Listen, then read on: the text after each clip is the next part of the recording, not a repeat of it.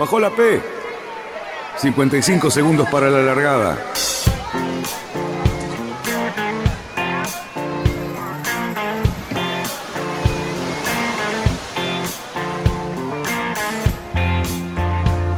Así comienza Radionautas.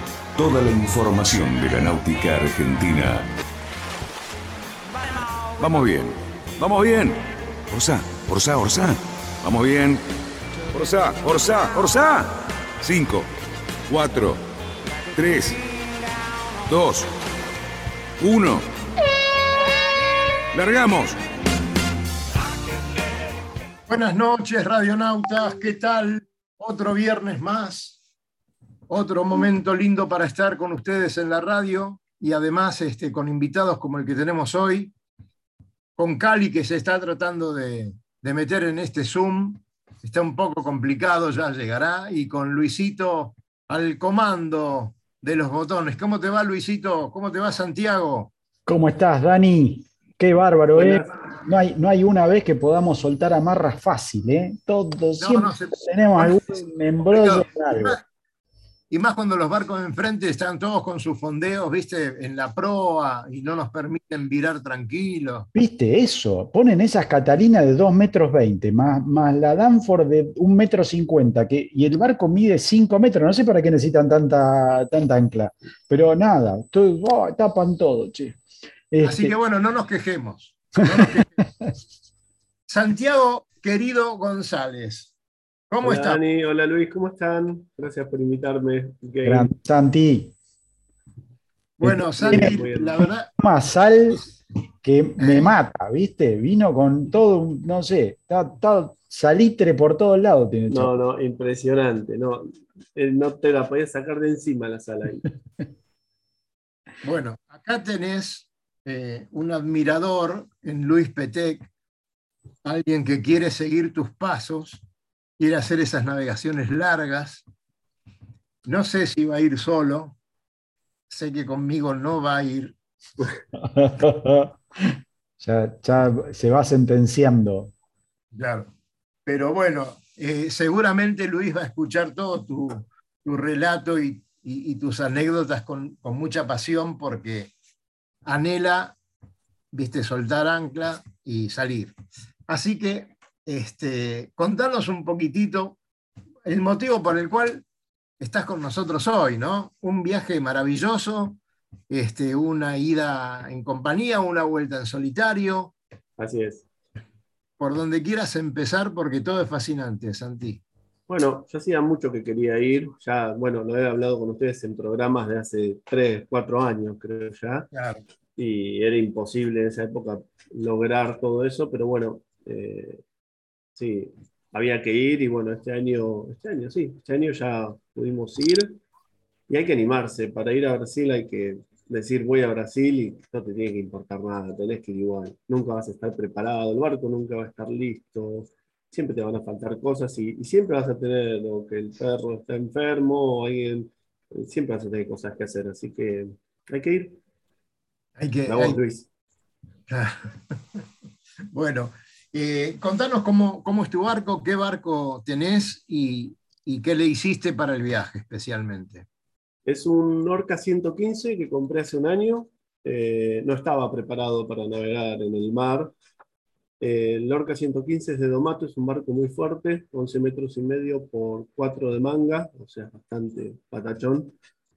Y mm, le hicimos varias cosas. Lo subimos a, a Varadero, le hicimos el fondo y toda la parte mecánica, la pata, el motor, la línea de escape, cambio de tanque de gasoil porque tenía uno de plástico chiquito. Eh, las velas, por ejemplo, la mayor era de enrollar y la, la pasamos a garrucho, porque no quería una mayor de enrollar, afuera del palo encima. Claro. Trabajaba muy mal para, para el mar. Y, y después, bueno, candeleros, le hicimos de todo, pero en muy poco tiempo. Pero bueno, el barco salió con todo lo que es seguridad, eh, bueno, la balsa, eh, el InReach, todo lo que era seguridad, pudo, pudo tenerlo el barco, así que salimos con, con seguridad. El Perfecto. barco hecho un, un lío. Bueno, pero es lo que corresponde, no se puede poner, no hay, no hay espacios para lo que tenés que llevar en un viaje a Brasil. No, no, hasta La Paloma llegaron, por ejemplo, en el Copic, íbamos con Nati y, y con nosotros viajaba una bolsa de kilo, de, no sé, 20 kilos de papa, eh, zapallos, eh, las bolsas de verdura iban afuera directamente, recién en La Paloma Claro. las pudimos meter adentro. Y la balsa iba adentro y recién en La Paloma la pudimos sacar y fijar en cubierta. O sea, así salimos. Eso, eso para, para los que tratamos de decir, no, cuando esté preparado y listo, voy a ver a ver si cruzo a Colonia. No, no, no, no, señores, no es así. Santi, eh, ¿tu primer pierna fue directamente a la paloma?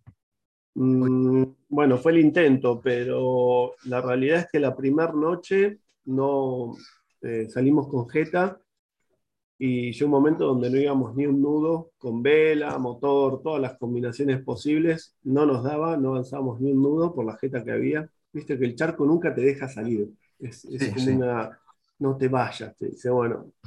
Y ahí fondeamos a la noche, yo, yo fondeo en cualquier situación y fondeamos para dormir un poco y al otro día ya, bueno, teníamos vientos favorables y ahí seguimos y fuimos a la ensenada de Santa Lucía, antes de Montevideo, a fondear Claro. y a dormir ahí también. Así que a La Paloma llegamos en tres días, ¿no? Creo, sí. Sí, en tres días. La- eh, Santa Lucía tiene un puente muy, muy clásico, el que cruzamos cuando vamos a Montevideo por tierra, por ejemplo, y también tiene alguna historia un poco delicada con el tema de alguna piratería que hubo por ahí, un barco argentino que iba a ser también un periplo muy importante y desapareció, más Mm. bien lo encontraron al poco tiempo, está todavía en Uruguay, hay un juicio grosso, pero lo que te quiero comentar y preguntarte es si tuviste algún, algún caso, algún temor en algún momento por esos lugares, ¿no? Que, bueno, ya tienen un poco de mala prensa, ¿no? Claro. No, no tuvimos ahí, de hecho entramos de noche y nos mantuvimos fuera de la costa. No avisé por radio que estaba ahí para no avisar, viste, para no avivar a, a esas cosas posibles, Claro. eh, más que nada. Y no, no tuvimos ningún problema. El único, lo único raro que nos pareció en todo el viaje con Nati hasta Angra, que fue cuando salimos de, de Ilabela, a la mitad de viaje hacia Angra, íbamos, eh, no sé, 10 millas afuera, había unos barquitos pesqueros y venía viento en contra hacia nosotros, un gomón como en rumbo para, para ir hacia nosotros, un gomón con una persona, pero que venía luchando contra las olas, qué sé yo, y venía con los binoculares, lo veíamos, venía hacia nosotros. Y yo agarré ahí, eh, orcé un poco, le metí pata, casé, hice todo lo posible para alejarlo un poquitito, pero no teníamos idea, porque no sé, no me imagino un pirata que viene a buscarte con un gomón. O sea, Claro. le, le tiro todas las bengalas que tenga, le tiro todo, huevo, las, las papas que tenía, Las le tiro papas. todo. O sea, no sé quién es más Menos la cerveza, todo. No, también, todo. Tengo, teníamos vino, así que la cerveza era. Claro. El vino duele más. Pero no, ningún, ningún, nada que nos haya hecho sentir incómodos o inseguros, en, en- en- tanto a la ida o a la vuelta mía en solitario. Nada, nada de todo eso. Claro. Así que, bueno, eh, pasaste la vela, el, digamos, el destino tuyo siempre fue Angra. para Angras. Sí, ¿no? sí, sí, no, no nos importaba parar en ningún lado a la ida. Teníamos poco tiempo y queríamos aprovechar todo lo que sea para llegar ahí rápido. Claro. Y llegaste a Angras y dónde, dónde paraste, cómo hiciste los trámites para, para tener un espacio en, en alguno de los puertos.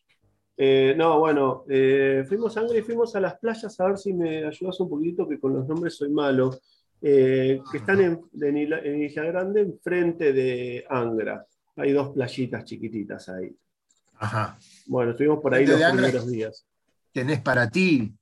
Claro, no, no, claro, más- justo enfrente sobre Isla Grande. A ver, busco una cartita y te digo, a ver, para. Este, pero la realidad es que estuvimos cerca de Angra los primeros días porque tuvimos el Ajá. problema del ingreso a Brasil, por el famoso, no tan famoso decreto que no permite que vayan embarcaciones argentinas deportivas a Brasil. Ah, hubo un decreto que, que fue de- que en tiempo de pandemia y se quedó ahí o algo distinto. Exacto, un decreto que no permitía el ingreso de embarcaciones deportivas a Brasil desde que venían desde Argentina o desde Uruguay, hasta donde sé. El decreto lo renovaron el 21 de enero y yo salí el 27 de febrero, así que cuando llegamos a Brasil nos enteramos que no nos dejaban entrar y que nada, que teníamos que volver o que nada, ir en, en desacato. Ajá. Y bueno, contanos qué con eso, ¿no? ¿Qué pasa con ese tema? Bueno, con eso lo, lo importante es que todos los veleros que vayan a Brasil vayan Sí. y entren, hagan la entrada en Río Grande. Es fundamental. O sea, no vayas directo a Angra porque en Angra, por, hasta donde yo sé, ya no te van a dar el ingreso hasta que no bajen el decreto. Se cansaron de dar ingreso a, a gente que va directo. Y nada, es un problema que, que es nuestro en realidad porque no, hay un decreto que les prohíbe darle el ingreso a los barcos. Claro. En Río Grande te lo dan, en Florianópolis sé que son re difíciles y no sé si te lo dan o no. Y bueno, en Angra nosotros, bueno, eh, al final logramos entrar, Nati tenía que volver en avión y no tenía el ingreso. Recién uno o dos días antes del pasaje que tenía le dieron el ingreso a Brasil y a mí también con el barco. Y decime, eh, si vas a Río Grande, es fácil que te den el ingreso y eso te sirve para cualquier costa, para cualquier puerto. Claro, porque Brasil tiene dos entradas internacionales. Una está en el sur, en Río Grande, y otra está en el norte, que no sé cómo se llama, porque no, no conozco tanto el norte, donde ahí sí te dan el ingreso, eh, aunque esté este decreto, porque cada estado hace un poco eh, su política. ahí. Ajá. Claro. Y más Es un tema eso, es muy importante que los veleros que vayan a Brasil vayan a Río Grande. Hubo un velero que de hecho fue porque eh, supuestamente los iban, le iban a dar el ingreso y al final no le dieron el ingreso. Bueno, para mí que el, el puerto del norte es Recife por el hecho de la gente que viene de afuera, de viene de Europa, que Claro, viene del Caribe, eh, sí, sí. el puerto más cercano, el punto más saliente hacia, hacia el este, ¿no? claro. Ser Recife o, o algún otro puerto cercano, Bahía tal vez, o, o Natal.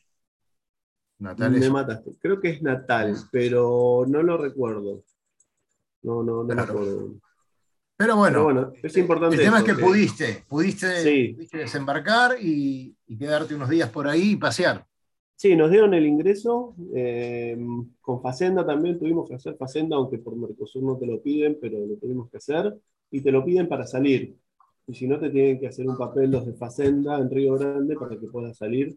Así que bueno, eso fue otra cosa también que, que tuvimos. Pero bueno, pudimos, pudimos entrar y salir haciendo todos los papeles correctos y demás. Así que fue 10 puntos. Bien, pero, a ver, eh, por estos días hay muchas cosas que nosotros eh, no, no sabíamos que, que estaban pasando. Algunos reglamentos que son nuevos, como estás diciendo, Sí. eh, y eso, un poco está pasando lo mismo con, con Uruguay, ¿no? Eh, pero a vos seguramente te habrá tocado también un inconveniente más, que es el del cambio y este, el dinero que llevabas, si te servía o no te servía. Brasil está, ¿no? Uruguay ni hablar. Sí. Eh, ¿Qué hiciste? ¿Una previsión casi completa de, de lo que tenías que llevar? Mira, te digo, el que convierte no se divierte. Claro. Si sos argentino y viajas afuera, el que convierte no se divierte. Es una frase, digamos, ya ahora náutica, o sea, si viajas. Así que bien. Eh, olvídate. Ca- Calculá que en, en Laguna, hola Cali, Hola Mirta, a ver, Santiago. ahí te escuchamos.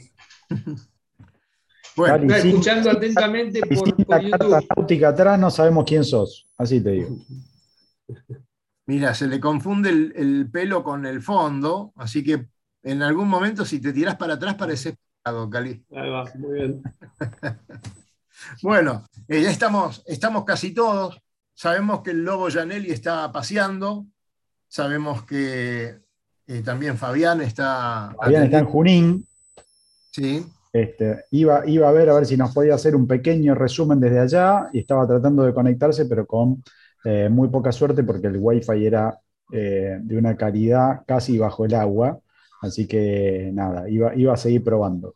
Así que por ahí, por ahí lo conseguimos. Este, Bueno, bueno, maravilloso. aclaro que no me perdí nada, que lo estuve escuchando por YouTube a Santiago con tu estrategia eterna de fondear en el medio del río de la Plata temerariamente. Siempre. ¿eh? Pero esta vez lo hiciste en Santa Lucía, por lo menos no, no en Banco Chico como lo hiciste cuando te fuiste a Mar del Plata. No, no, lo hice antes. En Santa Lucía fondeamos más correctamente. Eh, creo que Ah. fue frente a Quilmes. No, no sé bien, pero agarré 200, agarramos 200, 300 metros. Tranquilos. Mira vos. Sí, pero Qué bárbaro, seguí, seguí atentamente, bueno, creo que todos seguimos atentamente todo tu viaje a través de las publicaciones de Facebook, tanto tu ida como tu vuelta en solitario. Estos últimos tres días fueron muy emocionantes. Sí, la verdad que sí. Fue toda una experiencia. Es, es algo que, que, nada, me, me daban valor. Nati me mandaba mensajes para que tenga valor, porque a veces que quería, dije, solo no puedo. Pero nada, es, es, eh, es algo increíble haberlo logrado. Y también navegar solo está sobrevaluado. Es, es más fácil de lo que parece. ¿En serio? Sí, Bien. porque ahorras energías sociales, por ejemplo. No te tenés que. pero ¿cómo? ¿No, ¿No tenías los mensajitos de texto? ¿No estabas con con mensaje, el algo? Enrich. Ah, Claro, sí, claro, pero solo tenía, no, mi celu se había sumergido en el mar por un rato eh, antes de salir, eh, un día antes de salir de Angra. Así que eso estuvo bueno también porque estaba conectado, más que nada con Nati, que me pasaba la meteo a través de un grupo que teníamos. Ella era mi, mi embajadora acá de tierra y, mm, y, este, fue bueno porque volvés solo sin tecnología de celular, sin estar conectado, solo por InReach, que son mensajes que para escribir es como escribían los viejos Nokia. Letra por sí, letra, sí. tenés que ir buscando A, B, así tenés que ir escribiendo, ¿no? Y ayuda mucho al- a la parte de estar solo y no volverse loco con la ansiedad social y todo eso que uno tiene cuando tiene un celular, ¿no? Claro. Así que- ¿Cómo se portó el Pola, Santiago? El Pola muy bien. El Pola salió de San Fernando cuando fuimos con Nati, muy eh, desordenado, bastante desordenado, sin piloto automático. Y en La Paloma ya armamos un piloto automático que anduvo bien y ordenamos el barco y la verdad que navegaba solo el barco. Después yo navegué con él a la vuelta, pero eh, se porta muy bien, es duro, necesita mucho viento para navegar económicamente lo que me preguntabas, Dani, era, tenía Sí. 200 litros de gasoil, calcular que eran ya al final 200 dólares cada vez que paraba a cargar gasoil, eh, Claro. y me duraban 400, 450 millas, 500 millas más o menos. Mm. Usé Claro. muchísimo motor, creo que casi todo el viaje fui apoyando con motor porque no era una buena meteo que tenía, a la vuelta más que nada. Claro, claro, claro. Eh, ¿Y qué, qué de esos tres últimos días? ¿Por qué Cali te hacía hincapié, pero contamos, contale para los demás?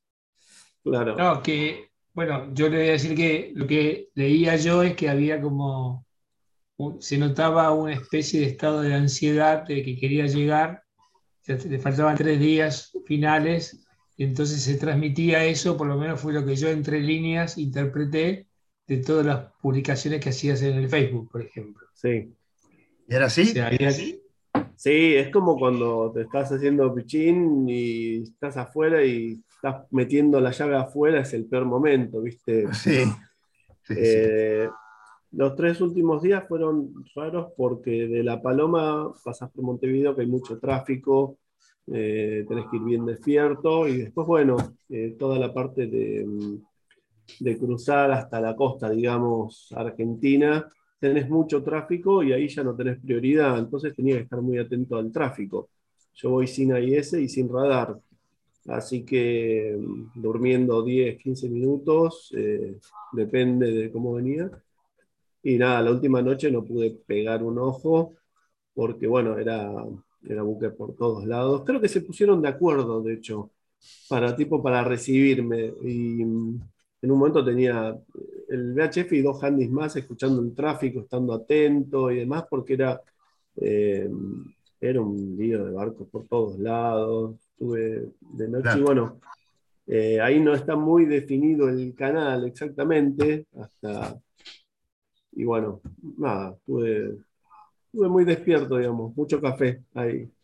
Mucho y me, me gustó mucho la, digamos, la definición esa de una, de una frase cortita que pones, que dice, pones ir en modo gato. Modo gato. Sí, Eh, sí, sí. Eso, eso digamos, me, me encantó la definición, eh, pero, digamos, para, para el que no ha visto nada de, de navegación en solitario medio larga, eh, contanos eso de dormir en el cockpit, no ir adentro, estar atento pero estar dormido, estar, si, si me duermo mucho es porque ya me tengo que despertar, o sea, es, esa conciencia, inconsciencia, digamos, rara, está, ¿es, es tan así o, o es muy difícil de tomar ese ritmo? No, es. Te vas adaptando. El humano creo que se adapta absolutamente a todo, ¿no? Estamos de acuerdo con eso, porque a todo nos adaptamos. Este, pero mm, sí, no, no puedes estar nunca muy dormido, ni tampoco estás nunca despierto en consecuencia de eso. Así que yo tenía unos colchoncitos en el cockpit que habíamos puesto ahí para, para ir cómodos, el trono le decíamos. Y a la vuelta me hice abajo de la chubasquera una camita así, que era con una frazadita. Y nada, ahí iba casi todo el viaje acostado, este, porque estaba muy cansado. Y dormía 15 minutos, 10 minutos, 20, dependiendo del tráfico o la zona. Y la noche era más fácil que el día, de hecho, porque es más fácil ver los barcos de noche que de día. Iba lejos de la costa, en la parte de Brasil. Y sí, la realidad es que vas ahorrando energía. Yo cuando entraba adentro era para cocinar o para ir al baño cuando el barco se movía mucho. Yo tengo el arco radar y todo, pero preferí ir adentro. Y, y cuando subía de adentro, subía la escalerita que serán seis escalones, un metro sesenta, llegaba recansado del cockpit. Me tenía que sentar un ratito, onda, para, para ajustar algo afuera eh, o, o salir del cockpit, eh, me tomaba mi ratito para, para estar bien descansado, porque nada, de noche estás muy cansado, de día estás muy cansado, cualquier tropezón ahí es, es- cualquier lastimadura es, es bastante grave que tengas, así que bueno, me cuidé mucho, entonces iban, eh, nada, leyendo, venía leyendo los 40 ma- bramadores, que me gustó mucho, y mm, aprendí lo del diario para abrigarse porque me, me morí de frío y no encontré diarios, así que bueno. Y, Claro. sí, Es- es un tema-. Complicado el de los diarios porque ya casi no hay diarios. Sí, sí. Yo recuerdo que cuando iba al cole, que me levantaba a las 7 de la mañana para tomar el colectivo 93 que me llevaba a Chacarita, mi viejo me ponía como si fuera una, en el, el zapato, un diario dobladito. Sí, sí, sí. Yo realmente eh, no sentía el frío. ¿eh? sí, sí. Y mi viejo lo usaba cuando tenía moto y se lo ponía en el pecho. Ponía dos hojas de papel de diario en el pecho, abajo de la camiseta o, o entre la camiseta y, y el suéter. Y, Claro. y así, nada de campera de estas que hay ahora para los motoqueros y eso. Viste, para todos los modernosos que dicen que la tablet es mucho mejor para leer el diario que el diario. No, no, no, muchachos, No. la tablet no cubre No, en el pecho, así que el no cubre el frío del pecho. diario hay que tener. Sí, sí. Bueno, muchachos, acá hay, eh, el amigo Cali hizo un viajecito estos días, ¿no? Buscando un barco ahí a- desde Colón, trayéndolo hasta, hasta San Isidro. Y estuvo bastante piola, ¿no? Cerruti, contanos, porque esa es una zona que muy poco tránsito, muy poca gente la, la navega, ¿no? Y cuando la navegas tiene sus cosas, ¿no? Sí, efectivamente. O sea, bueno, el río Uruguay, el río Uruguay es, tiene una especie de, de características muy, muy personales y muy, muy particulares que, bueno, lo diferencian un poquito del Paraná. Estas navegaciones internas, de las cuales, por supuesto, no tienen esa eh, épica de la, del mar, pero tienen lo suyo. Tienen lo suyo porque uno se encuentra con una naturaleza muy potente, que al principio uno se sorprende, después uno se medio que se, se va acostumbrando, pero con el correr de las horas y de los días, uno va viendo y va empezando a revivir y ver cosas, ves la fauna, la flora, la gente, los pueblos, las ciudades, y la potencia de ese río que además estaba muy crecido y que bajaba a una velocidad impresionante, por lo menos hasta, hasta Gualeguaychú. Después se hace mucho más ancho, a tal punto que, por ejemplo, en la costa argentina solo se ven algunas copitas de algunos árboles, o sea, con lo que quiero decir que el horizonte se ve lejos, no parece un río, digamos, no, se ven las dos orillas en todo el tiempo. Eh, bueno, eh, muy interesante. Hicimos una travesía que salió de Colón, eh, donde me encontré con una situación muy agradable para nosotros como programa, que el chico que nos entregaba en el barco mm, me reconoció como parte del programa. Miren ustedes. Así que tenemos un, escucha en Colón.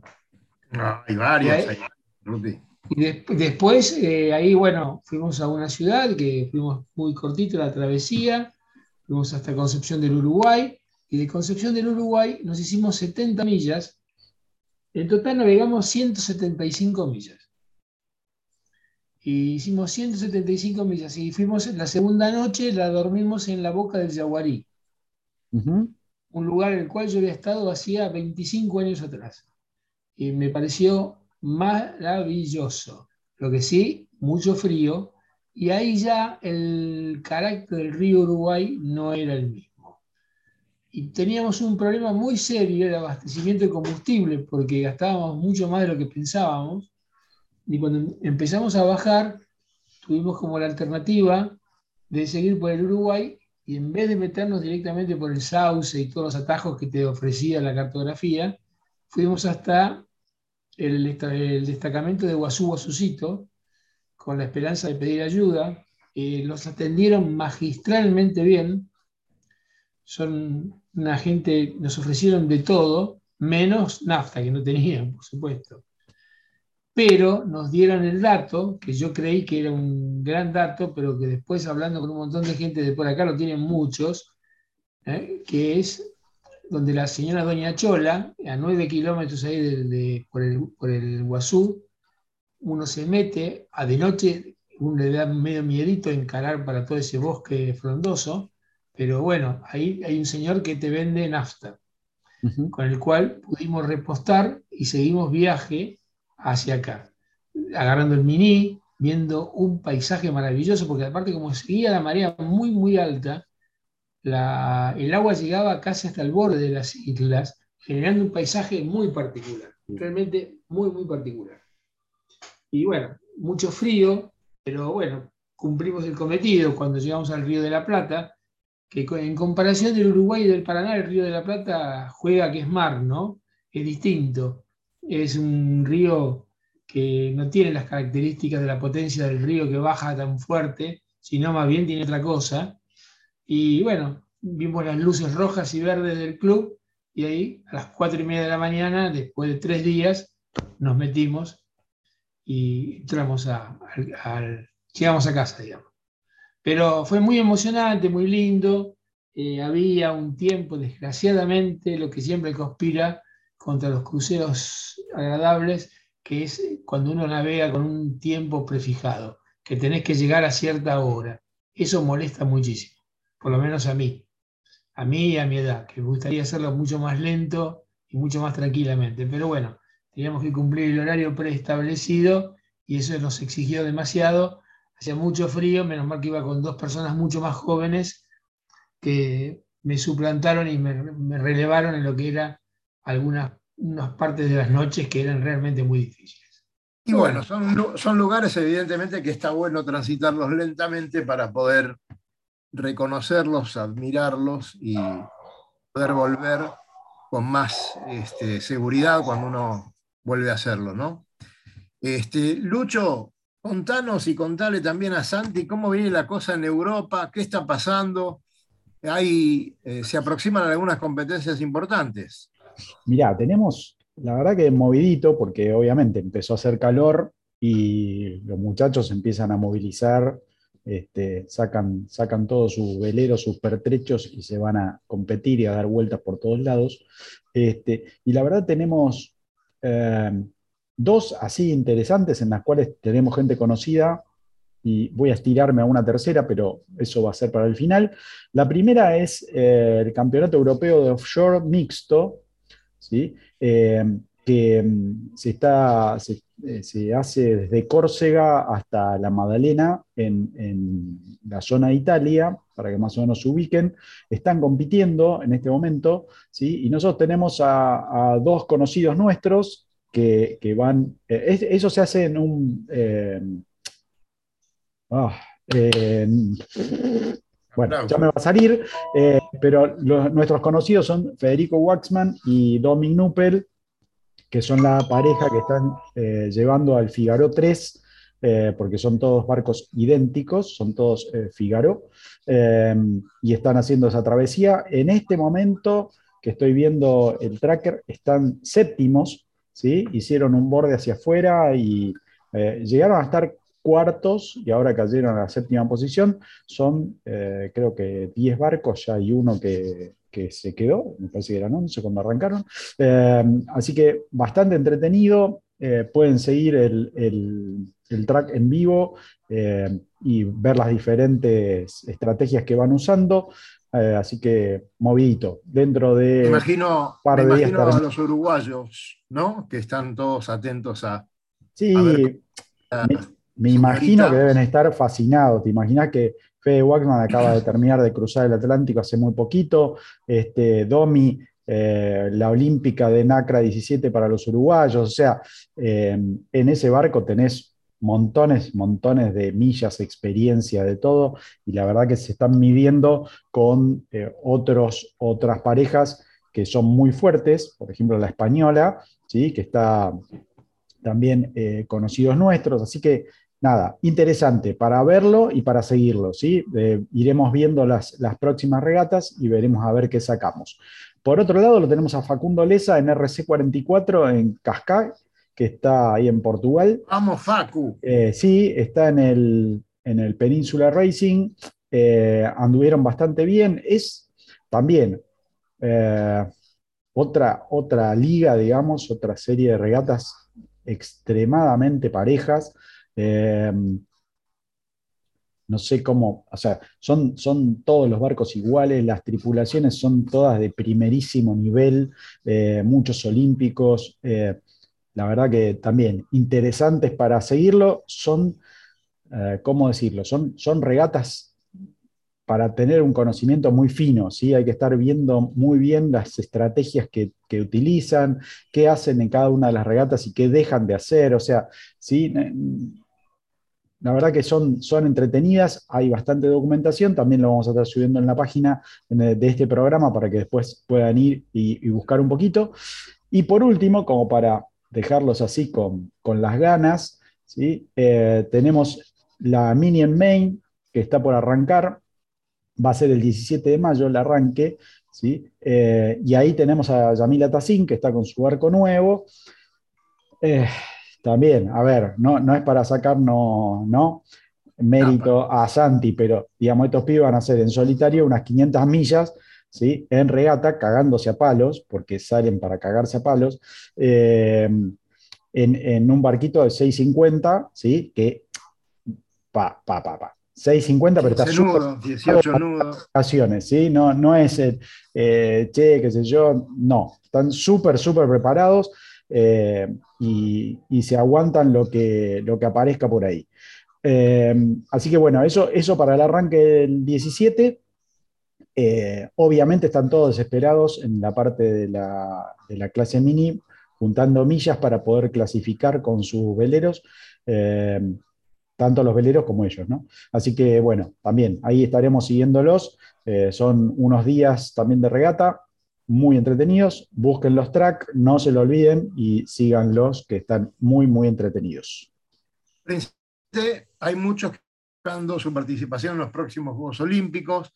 En qué tipo de barco lo van a hacer, este, están armando toda su estrategia y están corriendo en distintos eh, campeonatos como para poder eh, mostrarse, algunos ya tienen sus barcos. Así que bueno, eso va a ser todo un, un, tema que durante un año o dos años va a estar, este, la, van a, estar, la van a estar pasando muy bien, van a estar compitiendo permanentemente. Y después empezarán este, los que no tienen un barco definido para las Olimpiadas bueno, a, ver a dónde se suben, ¿no? Este, bueno, en, la parte local también hay mucho paño para cortar, ¿no es cierto? Se están viniendo unas cuantas cosas, Lucho. Sí, sí, claro que sí.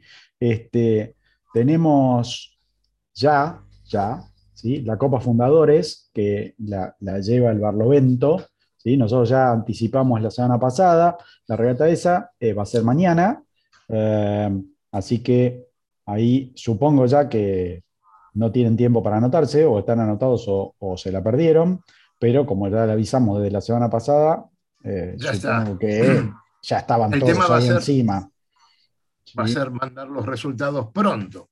Exactamente. Y tenemos el desafío, ¿no es cierto? desafío, es uno de los mejores desafíos que es eh, yo creo que es uno de los eventos más entretenidos que tiene todo el calendario de regatas anual, que es el desafío interclubes, el cual se hace por los colores del club y que es muy, muy entretenido. Eh, a mí me quedó una cosa, ah, vos ahí lo pusiste, Lucho. Mirá, eh, Lucas Benítez nos manda esto gentilmente, pero además dice que ahí se está formando un centro de baja presión en el sur de la provincia de Buenos Aires, que se está desplazando hacia el norte, alcanzando de lleno nuestra zona. Esto significa que el lunes y martes estará bastante ventoso del sector sur-sudoeste, generando una circulación de aire frío. O sea, hay un descenso muy, muy, muy fuerte de la temperatura. Y si lo vemos como nos está mandando, eh, mañana tenemos neblinas, como es típico de esta época del año, eh, vientito del sur, pero el domingo lo tenemos bastante ventoso, con lo cual ventoso y ver sol, ¿eh? ventoso la sensación térmica baja mucho. Por lo tanto es esto, pero y, que el lunes y el martes nos esperan una situación bastante, bastante intensa. Eh, a mí me gustaría aclarar eh, algo que inclusive lo he hablado con el autor, que qué importante que es en esas travesías que uno hace que no son las habituales, o por lo menos las que uno no hace periódicamente, cuando uno tiene que bajar un río, el cual la profundidad, si bien es muy ancha, la profundidad es muy, muy, muy localizada, la importancia de las boyas. Es ahí donde con la ayuda de la carta náutica del Atlas de Jorge Aguilar, más la aplicación de la carta en el teléfono, es impresionante la exactitud de cada uno de los datos. Y cuando uno navega sobre todo de noche, porque de día supongamos que uno las ve, probablemente no inmediatamente, pero ya la ve en el horizonte porque la intuye, pero de noche la precisión es absoluta y eso otorga muchísima tranquilidad en lugares donde no hay mucha chance para andar dando preequivocaciones. Eh, así que felicitaciones a Jorge y una recomendación para todo navegante que tenga que, si por favor puede acceder a esa información, ténganla, porque está muchísimo más actualizada que la oficial. toda, esa zona, no, ¿eh? toda esa zona no, no tiene un bollado bueno porque digamos que es de muy poco tránsito para los, los barcos comerciales, ¿no? Este, Pero vos sabés que la parte de los canales, así digamos, eh, porque hay varias alternativas para bajar el Uruguay. Yo opté por venir por la oficial, la que estaba bollada, que es la que tenía, si bien el tránsito comercial es de, barcos más chicos, hasta, claro. lo que puede llegar a la pastera. Después de la pastera empieza el tráfico más grande, o sea, después de, de Gualeguaychú. Pero así todo, la parte norte, la parte de más arriba, donde hay muchos recodos y curvas, está excelentemente bien marcada y diagramada en las cartas náuticas y en la aplicación. Y es de muchísima ayuda porque cuando va cayendo el sol, uno va navegando medio a tientas y uno ve esa, es- e- ese parpadear de la próxima roja o la próxima verde que está esperando y es una tranquilidad absoluta. Así que yo recomiendo, y se lo felicité, lo felicité a Jorge por, por lo lindo que se veía todo eso. Bueno, Bueno, acá acá lo estamos. vemos a- en el Esto Pola. no- Ahí esto no estás es en Abrao, Uruguay. Santi. Esto no es el río Ahí- Uruguay, señores. ¿eh? ¿Estás Uh, en, en. Abrao ahí? Es ese Santi. Abrao, sí, la playa comprida. Estás en Abrao, sí, acá te Sí. veo. Estás- Ese es, me habían dado, yo tenía una, eh, yo fui con un- unos fondeos bastante inadecuados. eh, ah, fuimos. Una CQR y una Delta que me encontré en el río de 20 kilos, muy linda. Ninguno, ya me vieron ahí en Brasil con eso y me dicen, acá con eso no, eh, no te va a servir nada. Y mm, así que anduve garreando bastante por, por Angra, por Abrao, por todos lados, hasta que me dieron una boya para, dejé de dar, lá- dejé de dar lástima, eh, tomá, te damos la boya. Y me ¿Por dieron una boya que estaba-? ¿Qué pasaba? ¿Hay mucha piedra ahí abajo? No, no, tenía, el- No, no hay tenía piedra. una CQR y una Delta que no servían para, iba, iba arando, iba haciendo un, un Claro. arado para cosechar cosas. Mucha arena. Bueno, así que, Eh, de hecho, puede ser que, Santi, puede ser que ahí en Abrao haya un muchacho argentino que está con su barco y es el que normalmente dispone de las, de las boyas para, para amarrar. Hay, hay todo un, hay muchos barcos argentinos ahí Sí. con familias viviendo y demás, y hay como una comunidad muy linda que a mí me, me recibieron muy bien y bueno, son los que me dieron la boya, pero sí, sí, hay, hay alquilan las boyas que bueno, Claro. las pagaron, la, la registraron y bueno, a mí Claro. me dieron justo una boya al lado de esa playita hermosa, así que estaba de 10. Claro que sí. Decime, eh, ya estás de vuelta, muchos de nosotros en alguna regata o en algún viaje hemos dicho nunca en la vida más vuelvo a subirme a un barco. Otros dijeron, ¿para qué tanto, tantos días si me tomo el avión y llego más rápido? Bien. sí, sí. ¿Tenés planes nuevamente? ¿O, o dijiste ahora me quedo en el molde? Este, o, o ya estás pensando en otra travesía? Y en diciembre hay que volver, ay, ay, ay, bien ahí. es la idea. Y siempre hay que volver. Claro, yo, yo a mí me pasó que yo fui y no sabía si iba a volver, si iba a seguir subiendo, bajando, no tenía idea. Eh, Era, el plan es no tener plan. Ahí en, en- en Angra funciona así, si vas con plan es como que se te va el plan y quedas sin plan. Claro. Y a mí me pasó personalmente que ya seguir subiendo no tenía sentido. O sea, me iba a ver más playas lindas, se iba a poner más lindo, pero ya ahí ya era un paraíso increíble, así que como que Sí. dije, ¿qué más? Debe ser. ¿Cuán- ¿Cuánto más transparente puede ser el agua? Y mm, quería volver, pero bueno, tengo ganas de navegar acá también, tengo ganas de hacer el cruce a Colonia, ahora que se puede bien fácil. Yo cuando me fui firmé que no podía volver con el barco, el decreto este, ¿viste?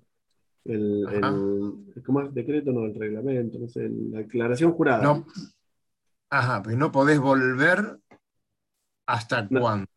No, que en ese momento, si volvías, tenías que dejar el barco en Uruguay y volver por un corredor seguro. Este, yo me fui con eso, igual yo me fui, ya no me importaba nada, yo me iba igual, pase lo que pase, pa- nada, era, eh, la idea era ir sí o sí. Y ahora el plan es, bueno, en diciembre y mm, nada, le tomé gustito a navegar en el mar, así que nada, me sentí muy cómodo, que la idea del viaje también era eso, ver, ver si soy de ese palo o no, o tal vez no soy, pero sí, sí, me, me encantó, así que hay que seguir navegando. El barco lo- Bueno. está preparado, así que también hay que aprovechar. Eh, desde ya te digo que tenés tripulación para, para Colonia, Ahí va. Cuando quieras. Este, seguramente se te van a aprender unos cuantos.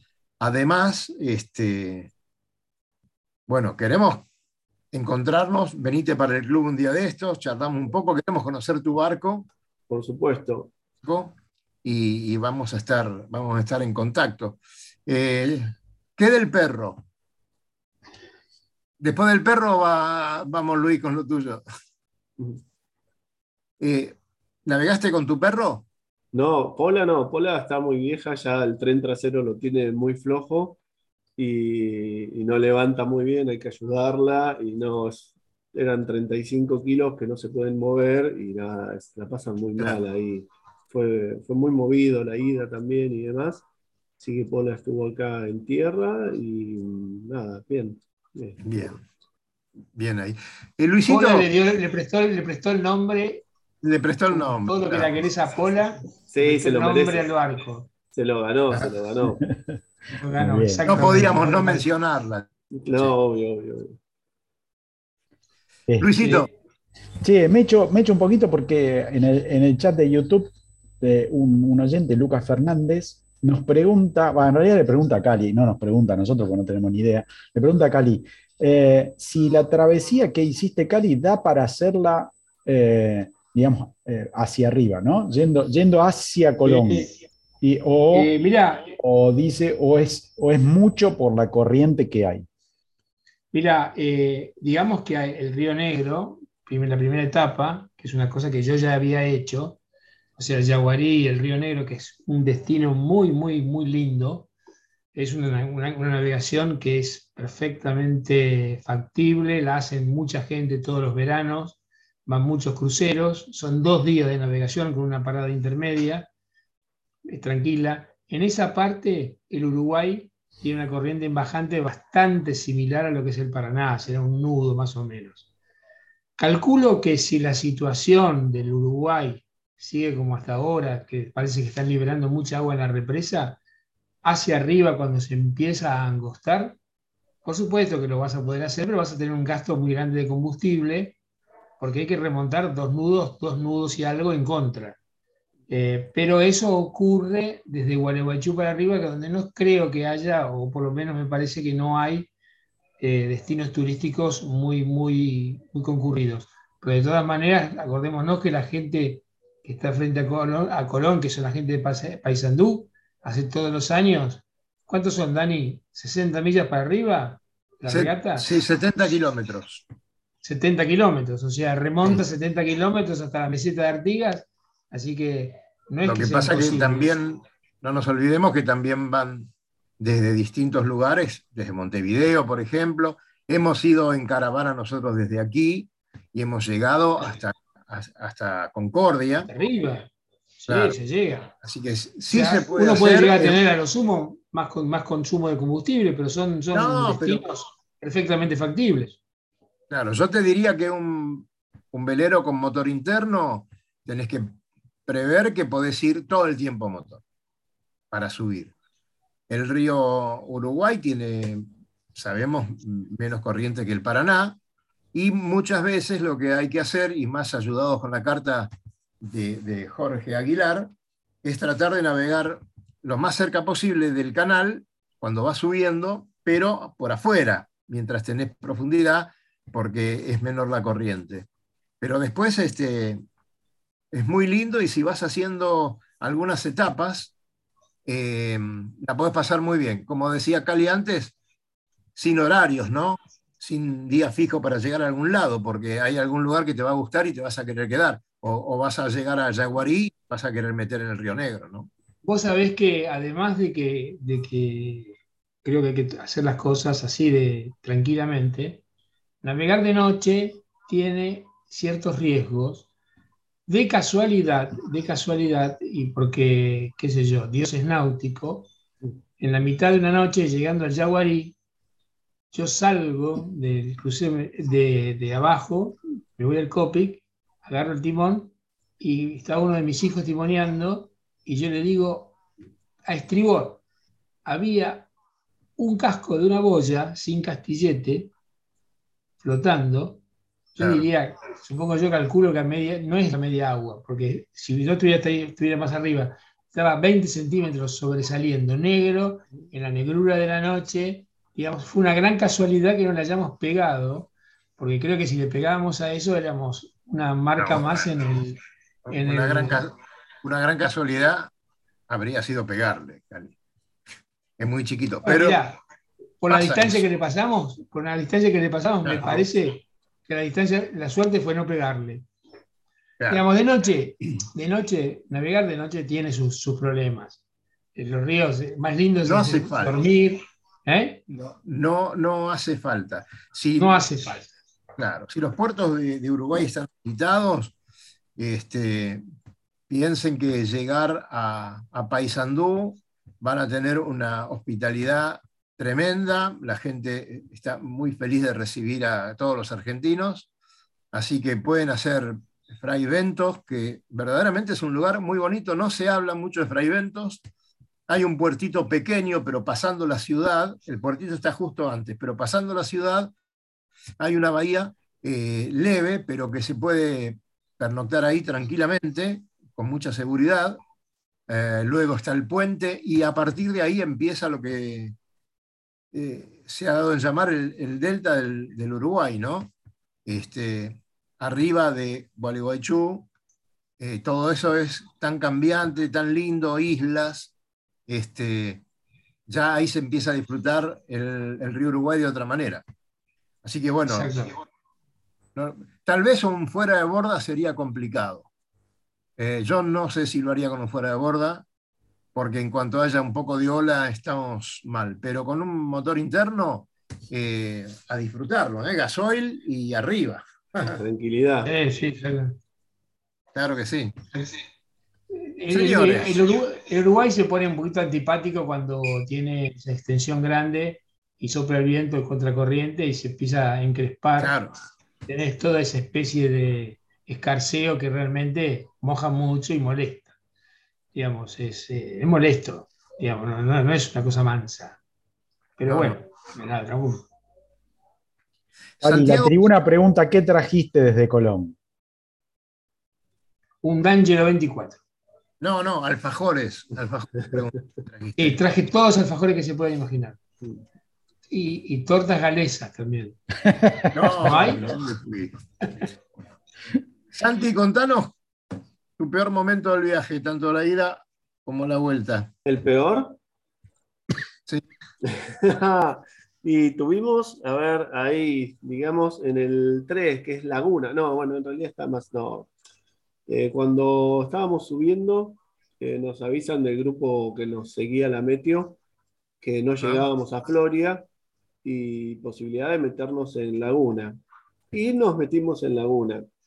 Yo había visto en las cartas náuticas que, bueno, que tiene rompientes y hay viento del sudeste, del noreste, del este, hay rompiente casi siempre. Vi que había unas piedras en la entrada y mm, no habíamos parado en Río Grande a hacer la entrada, así que no- nuestro primer pu- puerto en Brasil fue Laguna.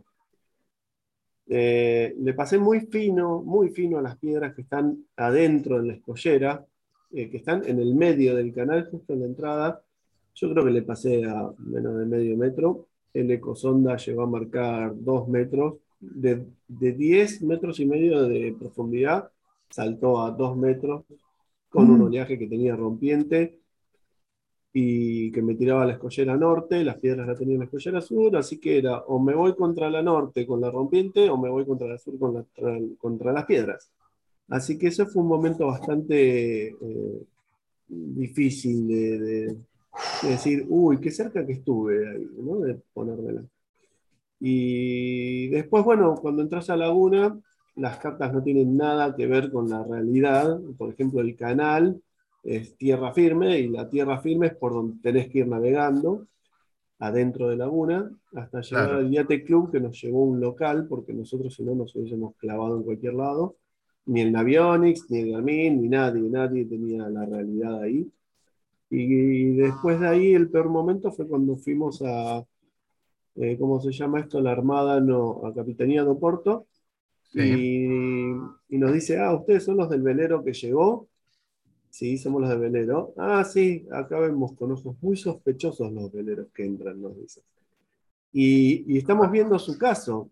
Me nos dicen, ¿viste? En nuestro caso, decía yo, si, ni siquiera saben el nombre del barco. Claro, ¿qué caso? Bueno, es que estaba prohibida la entrada de veleros argentinos y estaban hablando con Florianópolis o, o con Invitúa por el oficial Nepón y así nos hacían. Ustedes así eh, no van a poder seguir, se tienen que volver a Argentina, no les van a dar el ingreso y tienen que ir a, a Florianópolis a ver un policía. Así fue Yo lloraba casi. Casi no, lloraba. Pero ¿cómo? ¿Tenías que ir a Floria? O sea, ¿tenías que seguir subiendo? Claro, porque en Laguna, si lográs entrar, o sea, si lográs entrar, este, ellos no tienen potestad de hacer nada. El, el- el centro ahí de Santa Catarina lo tiene eh, Florianópolis, con Ajá. policía que tiene la Secretaría de Policía Nepón, que está en Invitúa. Así que nos mandaron con un rol a, Floria, que sabés que en Floria eh, es difícil tener buenas noticias en Floria. Ahí fuimos a Floria, fuimos a ver al policía que no estaba, creo que habían salido la noche anterior, nos dijo el guardia, y ahí Nati dijo, nos vamos para Angra, sí, de una. Y fuimos para Angra, y ahí en Angra tuvimos mucha ayuda, y lo pudimos solucionar en Angra. Pero no fue fácil. Nunca supiste qué qué hubiese pasado ahí en Floria. Eh, sé de otros barcos que tienen muchos problemas, que tuvieron muchos problemas con multas, con esta palabra que le gusta tanto a los brasileños que te toman el intertúa, ¿no? Es, es que te toman el barco. Sí. Sé que es muy difícil ahí, así que son muy rigurosos, digamos, ¿no? No sé. Santi, discúlpame, ¿vos tuviste que ir por tierra hasta, hasta Angras a hacer el trámite o volviste, No. agarraste el barco y te fuiste? No, no, no, de, de Floria, No. de Yate Club, eh, fuimos a ver al policía Nepón, no a la policía normal, al policía Nepón, porque iban a Ahí fuiste por tierra. caso. No, fuimos ¿O al Yate con- Club de Floria, y de ahí Sí. caminando son media hora. No, pero me refiero, vos cuando entraste en Laguna y te, Sí. y te hicieron esa, esa recepción tan agradable, Se Sí. fue a Floria. te mandaron a Floria, ¿te Navegando. fuiste con el barco a Floria Navegando, o te sí, fuiste sí, sí.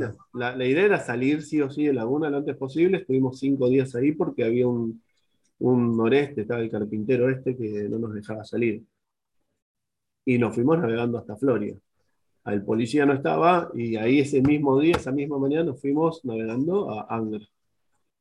Ajá. Bien, Y- bien. qué- O sea.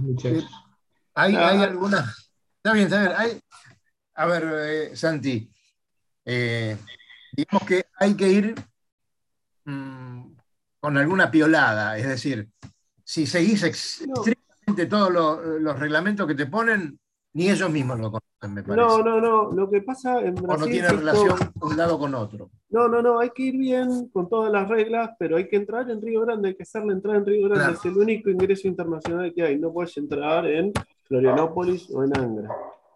En Angra se cansaron de dar ingreso así, de mala manera, porque no es lo que corresponde, es una falta nuestra.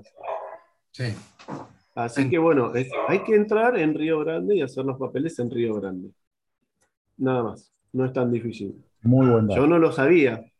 Y fuimos a dormir ahí, dormimos ahí en la escollera, viste, en el reparo que hay, y seguimos a la mañana siguiente. Si hubiésemos entrado, nos ahorrábamos varios días de amargura. Claro. Bueno, señores, este, son las 20 horas, yo tengo un asadito, este, me tengo que desplazar a Florida. Bien, vamos Así- para allá. Vamos, vengan.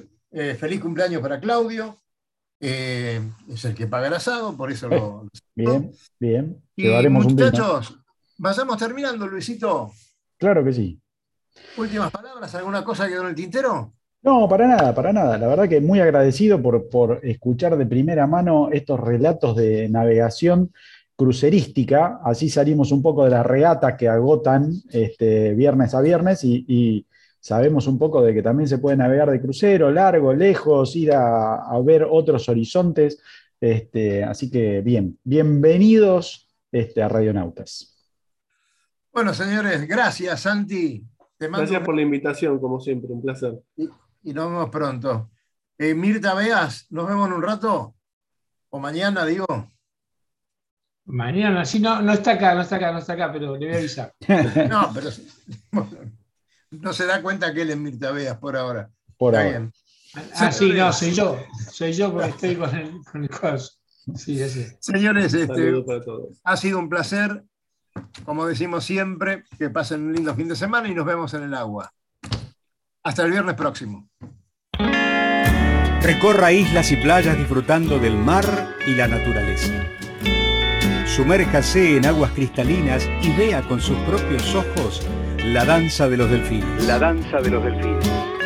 Tiempo libre, caminatas, noches mágicas y mucha diversión.